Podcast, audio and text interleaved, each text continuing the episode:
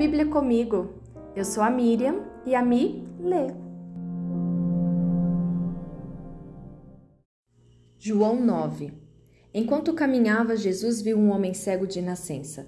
Seus discípulos perguntaram: Rabi, por que este homem nasceu cego? Foi por causa de seus próprios pecados ou dos pecados de seus pais? Jesus respondeu: Nenhuma coisa nem outra. Isso aconteceu para que o poder de Deus se manifestasse nele. Devemos cumprir logo as tarefas que nos foram dadas por aquele que me enviou. A noite se aproxima, quando ninguém pode trabalhar. Mas, enquanto estou aqui no mundo, eu sou a luz do mundo. Depois de dizer isso, Jesus cuspiu no chão, misturou a terra com saliva e aplicou-a nos olhos do cego. Em seguida disse: Vá lavar-se no tanque de Siloé, que significa enviado. O homem foi, lavou-se e voltou enxergando. Seus vizinhos e outros que o conheciam como mendigo começaram a perguntar: Não é este o homem que costumava ficar sentado pedindo esmolas?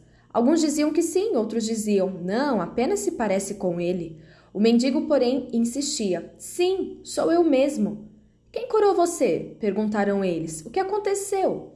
Ele respondeu: O homem chamado Jesus misturou terra com saliva, colocou-a em meus olhos e disse: Vá lavar-se no tanque de Siloé. Eu fui e me lavei, e agora posso ver. Onde está esse homem? perguntaram. Não sei, respondeu ele. Então levaram aos fariseus o homem que havia sido cego, pois foi no sábado que Jesus misturou terra com saliva e o curou. Os fariseus encheram o homem de perguntas sobre o que havia acontecido e ele respondeu: Ele colocou terra com saliva em meus olhos e depois que eu me lavei, passei a enxergar.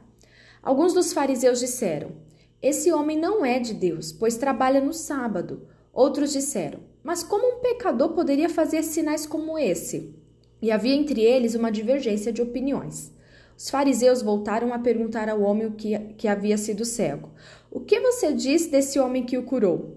Ele deve ser profeta, respondeu o homem. Os líderes judeus se recusavam a crer que ele havia sido cego e estava curado.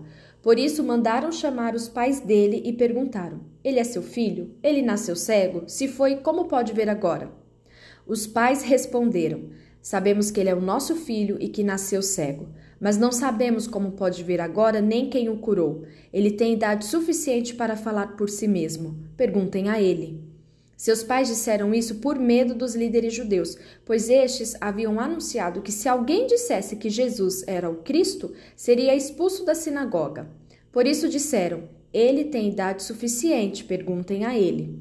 Então, pela segunda vez, chamaram um homem que havia sido cego e lhe disseram: Deus é quem deve receber glória por aquilo que aconteceu, pois sabemos que esse Jesus é pecador. Não sei se ele é pecador, respondeu o homem, mas uma coisa eu sei: eu era cego e agora vejo. Mas o que ele fez? perguntaram. Como ele o curou? Eu já lhes disse, exclamou o homem. Vocês não ouviram?